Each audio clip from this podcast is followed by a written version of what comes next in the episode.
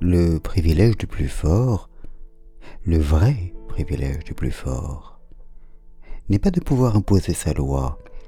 il est d'être celui, il est d'être l'unique, qui, euh, parce qu'il n'en a pas besoin, peut vraiment proposer la paix. C'est toujours cette histoire de retenue, de décréation, de tzimtzum, dont je discutais l'autre jour avec Denis, et dont j'avais entendu la veille une autre illustration dans le petit discours que nous avait tenu le pasteur de l'église Saint-Pierre-le-Jeune de Strasbourg, parlant de la fresque de son église qui représente Jésus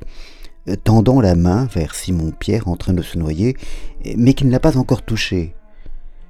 C'est dans ce moment-là, dans cette attente et cet inachèvement, dans cette faille, ce hiatus, que peuvent passer l'espoir et le souffle et que tout devient possible, car on n'est pas allé au bout de son geste, on n'a pas saturé l'espace, on a laissé une place pour que quelque chose qu'on ne maîtrise pas forcément,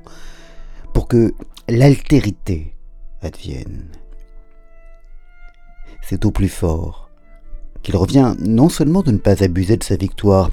mais de ne pas aller au bout de son geste, d'arrêter sa main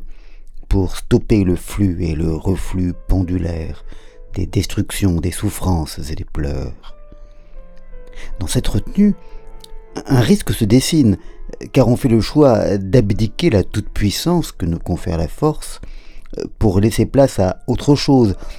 à un inconnu qu'on ne maîtrise pas. Mais c'est par là seulement qu'on peut sortir du cycle irréfréné de la violence,